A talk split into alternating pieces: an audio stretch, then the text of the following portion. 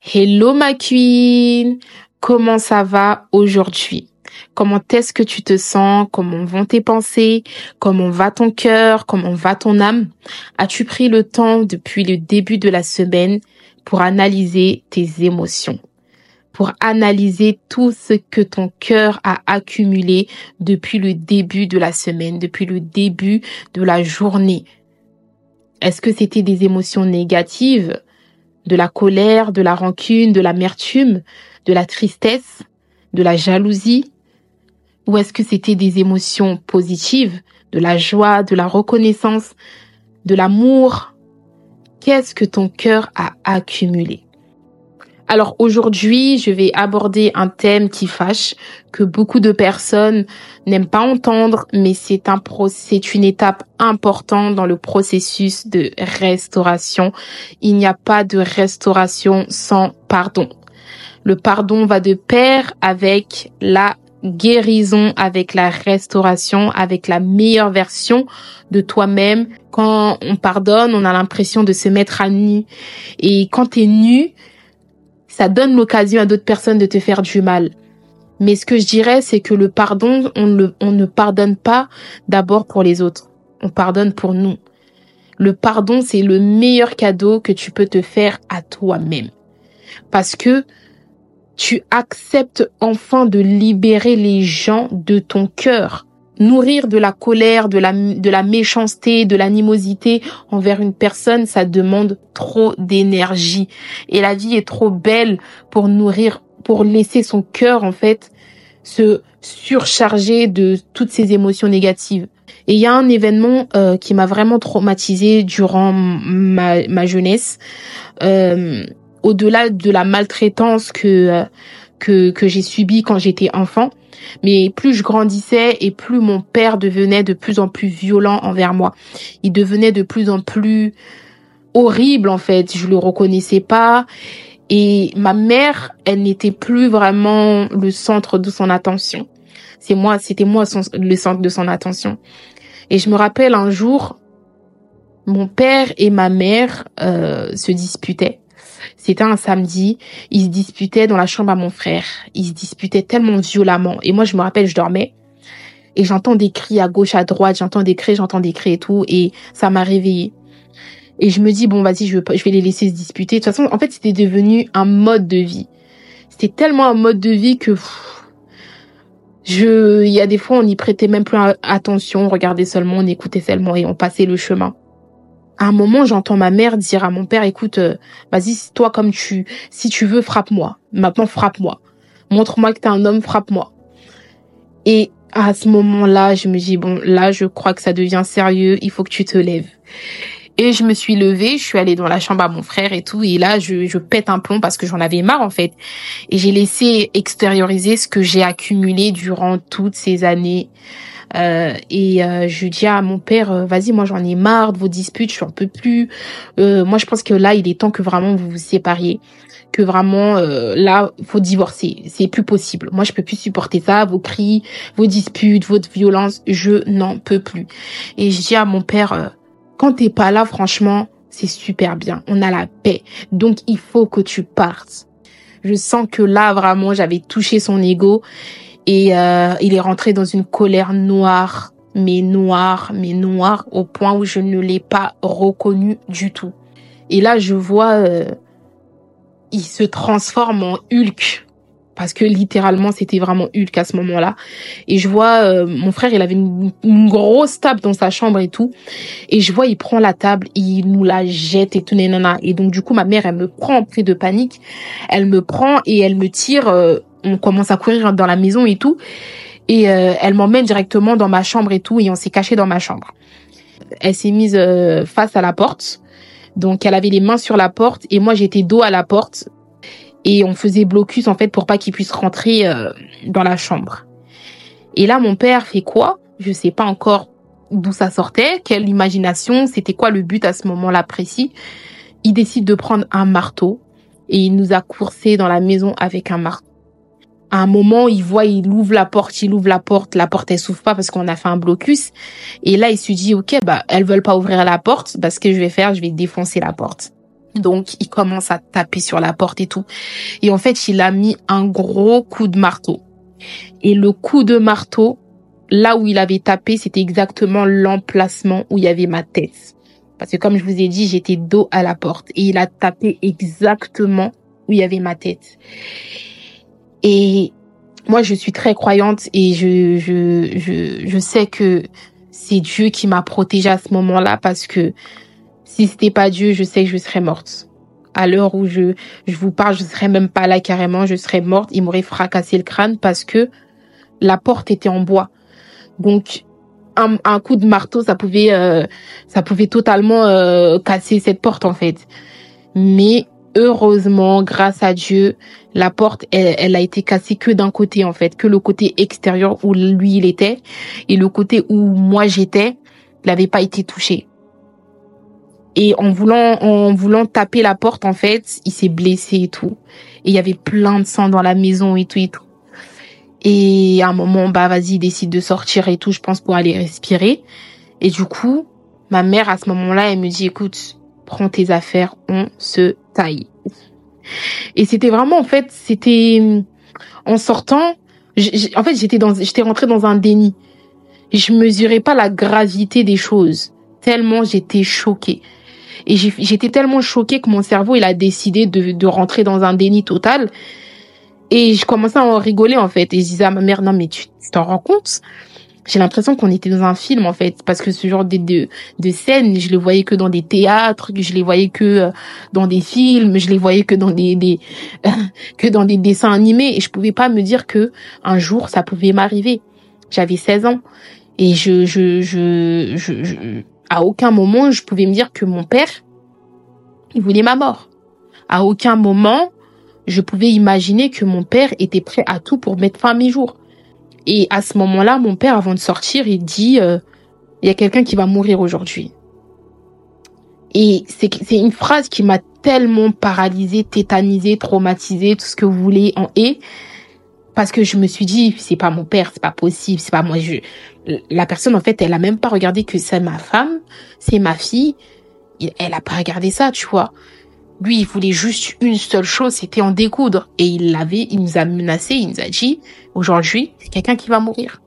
Et je me suis retrouvée, comme je vous ai dit, je venais de me réveiller, j'étais pas lavée, j'avais même pas brossé, rien. Je vois ma mère, elle commence à me dire, eh, mets tes affaires, on y va, on sort de là.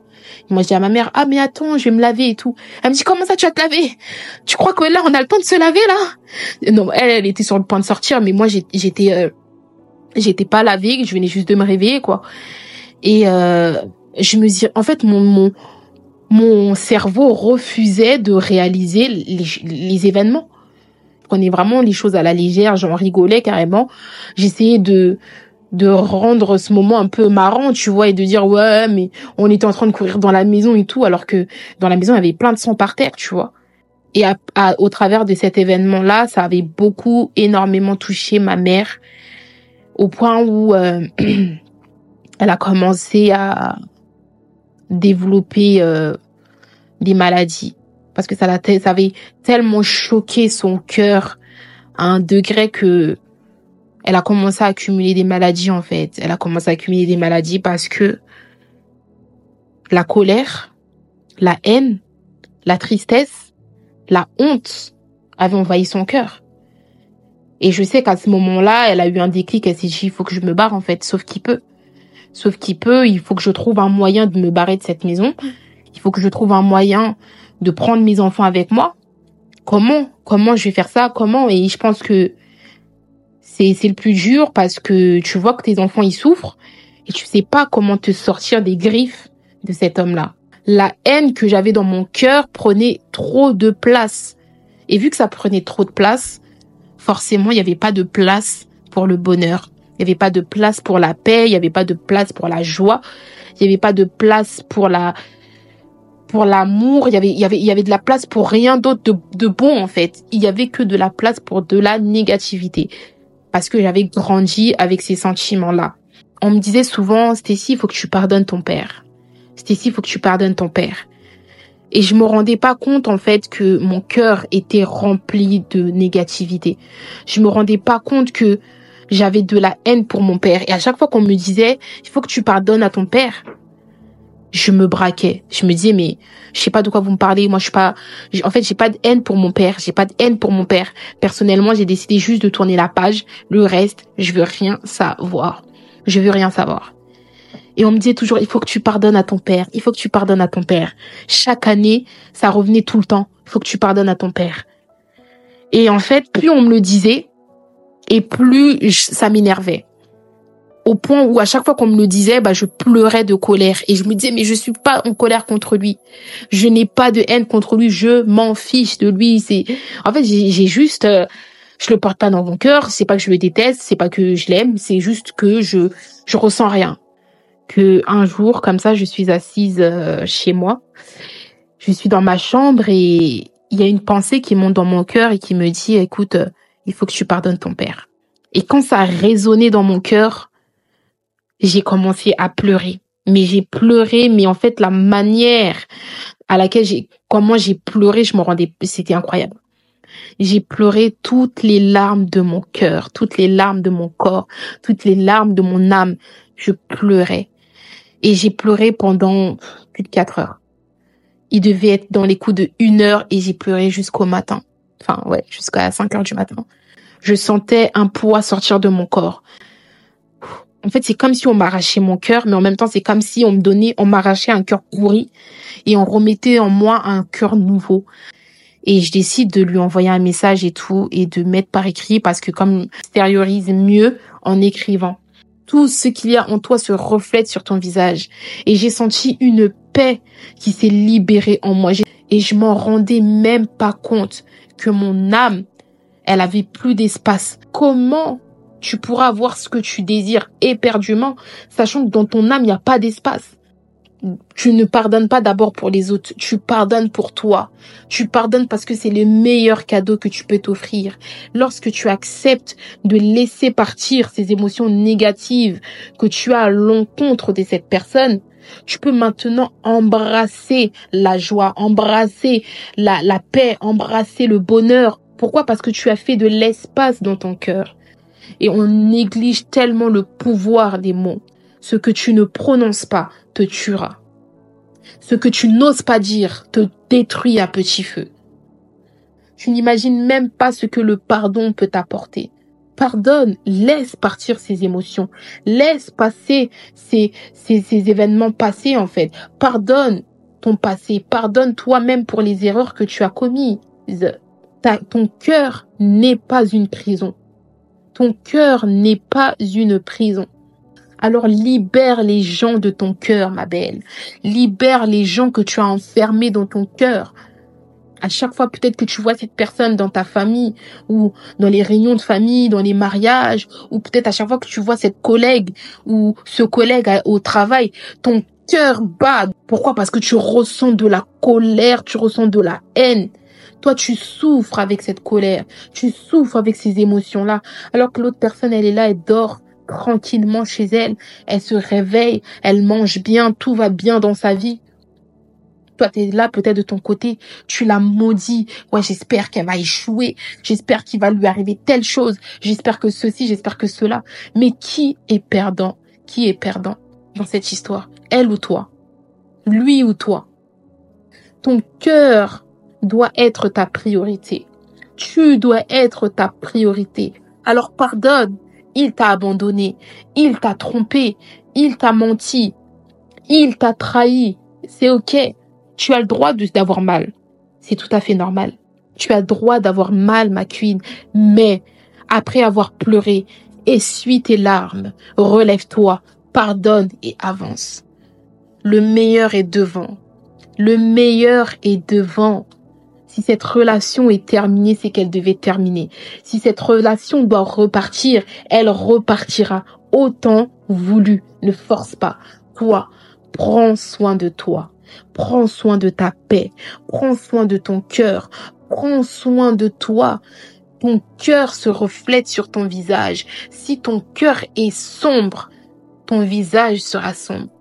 Si ton cœur est rempli de tristesse, est rempli de, de désespoir, est rempli d'amertume, ça va se refléter sur ton visage. N'aie pas peur de pardonner. Pardonner, ce n'est pas un signe de faiblesse.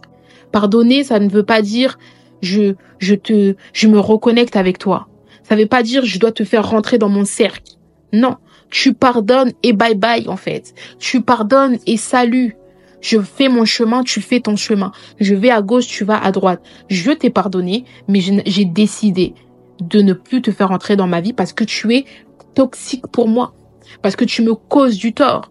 Et c'est pourquoi j'ai posé la question au début d'épisode, comment va ton cœur? Est-ce que tu as pris le temps d'analyser ton, cœur, d'analyser tes émotions?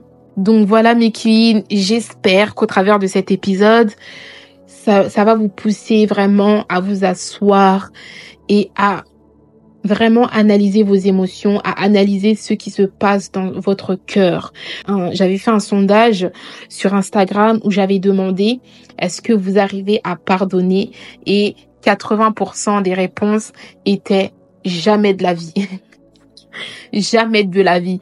Ma queen, s'il te plaît, prends le temps de traiter ton cœur, pas pour les autres, pas pour X, pas pour Z, mais pour toi, parce que tu le mérites. Tu mérites d'être une femme safe, tu mérites d'avoir euh, ce que ton cœur désire, tu mérites d'avoir la paix, tu mérites d'avoir la joie, tu mérites d'être heureuse en fait. Et tu mérites d'avoir un cœur libre libre de toutes ces ondes négatives, de, libre de toutes ces émotions négatives.